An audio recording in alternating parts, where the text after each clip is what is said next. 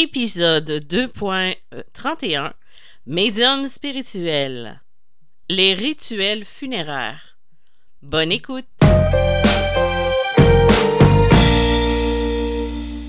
Bonjour, bienvenue dans ce nouvel épisode de Médium spirituel. Mon nom est Isabelle B. Tremblay. Je suis auteur, médium conférencière et je fais du mentorat en lien avec le développement des capacités, mais aussi sur le plan spirituel. Donc voilà, si vous voulez plus d'informations, vous pouvez aller sur mon site internet mediummalgrémoi.com. Toutes les informations s'y trouvent.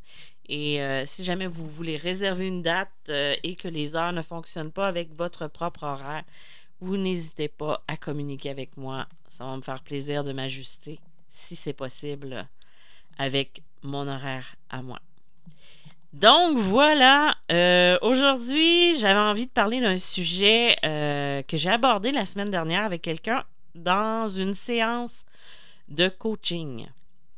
En fait, euh, je ne sais pas si ça va pouvoir vous éclairer un petit peu le, il y a euh, de plus en plus d'âmes qu'on doit faire passer depuis quelques années parce que le cheminement est plus ardu. C'est-à-dire qu'on se retrouve avec des âmes qui ne vont pas dans la lumière, qui restent accrochées au plan terrestre. Et euh, il y a beaucoup plus dans nos années présentes des gens qui sont athées ou qui ne pratiquent pas de coutumes religieuses. Et là, moi, je ne suis pas ici pour juger personne. Je ne suis pas là parce que moi, je suis la première à ne pas être une personne pratiquante, au niveau religieux. J'ai mes propres croyances, j'ai mes propres manières de, de, fonctionner sur le plan spirituel. Mais euh, ce qui arrive, c'est que maintenant, les gens ne prennent plus le temps. Ils ne prennent plus le temps de faire leur deuil. C'est vite, vite, vite, on enterre, on incinère et on passe à autre chose. Le travail de dos, boulot fait que ce qui arrive quelques semaines, quelques mois, deux ans, trois ans plus tard, la personne réalise qu'elle n'a jamais fait son deuil et ça lui explose en plein visage. C'est d'où l'importance, comme je dis souvent et régulièrement, de prendre le temps de vivre les émotions qu'on va vivre, qui vont monter en soi. Euh, il y a euh, beaucoup, beaucoup d'années, euh, je, ne pourrais même pas vous dire si c'est des centaines d'années, c'est des. peu importe. Et encore aujourd'hui, ça arrive, mais c'est moins fréquent. C'est qu'il y avait des veillées funéraires ou des veillées funèbres. Vous savez, le, temps de trois jours qu'on prenait à veiller le corps d'une personne décédée. Euh, il y a plusieurs euh, théories en lien avec ça. La théorie religieuse pour plusieurs personnes, peu importe la religion, que ce soit catholique, euh, musulmane ou même judaïque, ou euh, en tout cas, je ne connais pas toutes les religions, mais je peux en nommer quelques-unes comme ça, où euh, la, la veillée mortuaire est là principalement pour la même fonction de chacune. C'est-à-dire de veiller sur la dépouille du défunt pour s'assurer que son âme puisse quitter son enveloppe terrestre accompagnée de toutes les pensées positives des proches c'est-à-dire de prier l'âme de la personne qui quitte. C'était à le, le, initialement le but des veillées funèbres. Comme j'expliquais tout à l'heure, ce qui arrive présentement, c'est que les gens ne prennent plus le temps de pleurer, de, de vivre le deuil, de prier sur l'âme des gens parce que beaucoup de gens sont moins pratiquants. La spiritualité où la religion prend moins de place, ou a perdu beaucoup de crédibilité. Et souvent, ce qui arrive, c'est qu'il y a des gens qui ne font pas la différence entre spiritualité, euh, médiumnité ou euh, même religieusement. Beaucoup, beaucoup, beaucoup de personnes vont confondre la religion et la spiritualité, qui sont deux choses très différentes. on peut avoir une spiritualité tout en pratiquant la religion. Euh, mais la spiritualité, si on est une personne spirituelle, n'est pas nécessairement en lien avec la religion. La religion, c'est un enseignement, c'est une doctrine qu'on nous impose ou qu'on va nous enseigner, tandis que la spiritualité, c'est quelque chose qu'on a à l'intérieur de nous qui va nous permettre de, de vivre à notre façon nos croyances et aussi avec le cheminement qu'on va avoir. Moi, je me considère souvent plus comme une personne qui est spirituelle, euh, même si oui, je suis médium, ça prend un titre, peu importe, mais avant tout, je me sais une personne qui est spirituelle. J'ai besoin de mes propres croyances. J'ai besoin de pratiquer cette spiritualité, cette spiritualité. Je vais l'avoir, cette spiritualité-là, en étant euh, au niveau du cœur, au niveau dans ma vie quotidienne, dans ma vie, de prendre le temps de vivre cette spiritualité. Spiritualité-là, décidément, c'est un mot que j'ai beaucoup de difficultés à dire et j'espère que je vous fais rire parce que moi, je, je me retiens à deux mains pour ne pas rire. Donc, il y a plusieurs années, on pratiquait, comme je vous expliquais, la vie funèbre, qui était de s'assurer que la personne qui était décédée, on l'a pris, on est avec elle, on lui envoie son énergie, euh, vraiment pour que l'âme et l'esprit puissent prendre leur envol.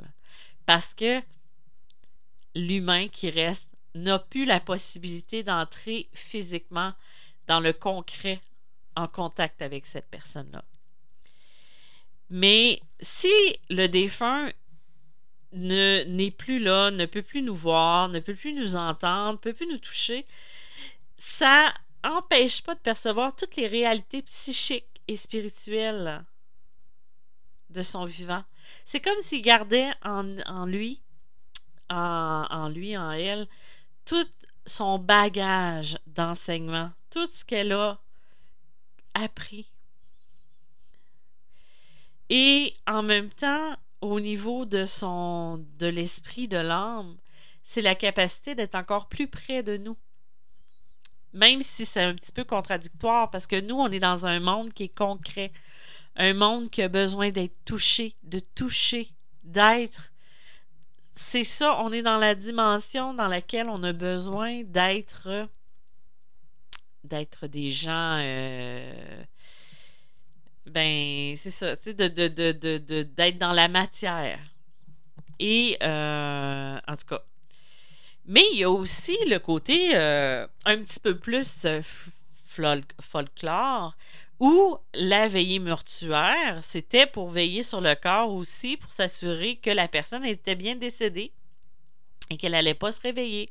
Parce qu'il y a une, certaine époque maintenant, tu sais, euh, on est quand même rendu avec une, euh, une certaine forme de technologie qui fait qu'on le sait quand une personne euh, est vraiment pas décédée ou peu importe. Tandis qu'à une certaine époque, on se rendait compte après avoir ouvert le cercueil pour euh, même certaines raisons, je ne sais pas lesquelles, et euh, on se rendait compte que la personne, elle n'était pas décédée, qu'elle avait été enterrée vivante. Était comme dans un genre de coma ou peu importe, un, truc qui, faisait comme si elle était décédée. Et les gens ont alors commencé à mettre plein de trucs en place comme d'attacher une corde avec une clochette. Et il y avait quelqu'un qui restait près du cimetière puis qui veillait le jour et le soir pour s'assurer que la petite cloche, elle sonnait pas. Euh, ça, c'est un petit peu plus morbide quand on pense à ça. Puis c'est un petit peu euh, plus euh, stressant. Là, je suis sûre, je vous dis ça, puis il y a certaines personnes qui m'écoutent puis qui, vivent de l'angoisse face à ça. Surtout les personnes qui sont plus, plus ou moins comment je pourrais dire, euh, claustrophobe comme moi. Moi, je suis claustrophobe. Et oui. Donc, tout ça pour dire que j'avais juste le goût de vous parler de prendre le temps. Tu sais, quand par exemple, vous savez qu'une personne est décédée une personne que vous connaissez, juste de prendre le temps d'envoyer de la lumière, juste de prendre le temps de faire une prière pour elle, de lui envoyer le plus de positif possible pour que la transition se fasse le mieux possible pour cette personne-là. Parce que c'est ça qui va définir aussi, puis qui va aider l'âme à quitter. Il y a des âmes qui sont un petit peu plus tête de cochon, qui sont un petit peu plus têtues, et euh, que ils vont avoir besoin, même si on leur envoie toute la lumière possible, ils vont avoir besoin d'être poussés, d'être euh, envoyés vers, euh, d'être encouragés, d'être, de communiquer avec elle et tout ça. Mais c'est à ça que servaient beaucoup les rituels, parce que ça prend environ trois jours à l'âme de se détacher complètement de son corps physique. C'est pour cette raison qu'il est plus euh, qui, est important de faire attention, d'attendre au moins un minimum de trois jours avant de faire incinérer un corps ou avant de, peu importe, euh, de l'utiliser. sinon, ça va faire comme un choc au niveau de l'âme. Euh, c'est la même chose, tu sais, quand une personne va décéder dans un accident d'auto ou va décéder, peu importe euh, de la façon dont elle va décéder, et que c'est un choc physique, l'âme va le ressentir. Euh, puis des fois, ben, l'âme va quitter avant le choc physique, mais va vivre quand même une forme de. de, de, comment je pourrais dire euh, Va vivre une forme de, de choc. Vous savez, les âmes, ils ont quelque chose. Les âmes qui quittent et tout ça, ils ont besoin des fois de se faire aiguiller, de se faire dire d'y aller. Puis c'est pour ça que c'est important de ne pas retenir les gens. De ne pas. Oui, de vivre sa peine, c'est correct. D'avoir de la colère, de vivre ces choses. Mais ce qui est important, c'est de ne pas retenir ces personnes-là. Mais vraiment de les envoyer vers la lumière pour qu'elles soient le plus possible envoyées là où elles doivent aller. Et euh, souvent, ce qui va arriver, c'est que donc, l'importance des rituels funéraires est assez simple, ou peu importe le, le temps de traitement, qu'on pourrait dire, c'est pour aider l'âme à quitter le plan terrestre et de prendre le temps de vivre son deuil, mais aussi la personne qui décède. Elle a un deuil à faire de l'autre côté. Nous, on a le deuil de cette personne-là à faire. Elle, elle a le deuil de toute sa vie à faire aussi en faisant son cheminement. Oui, elle va être mieux, mais elle, elle doit dire adieu à un monde qui est plus terrestre, un petit peu plus dans la matière. Donc voilà, je pense que j'ai un petit peu soulevé le, le sujet. J'espère que ça vous a plu, que ça vous a un petit peu éclairé. C'était probablement des choses que vous deviez savoir, mais des fois, se le faire rappeler, ça fait du bien. Donc, je vous dis merci d'avoir été présent. Euh, je vous dis à bientôt et n'hésitez pas si vous avez besoin d'aide ou peu importe, euh, je suis disponible pour vous. Mon nom est Isabelle B. Tremblay et je vous dis à bientôt. Bye bye.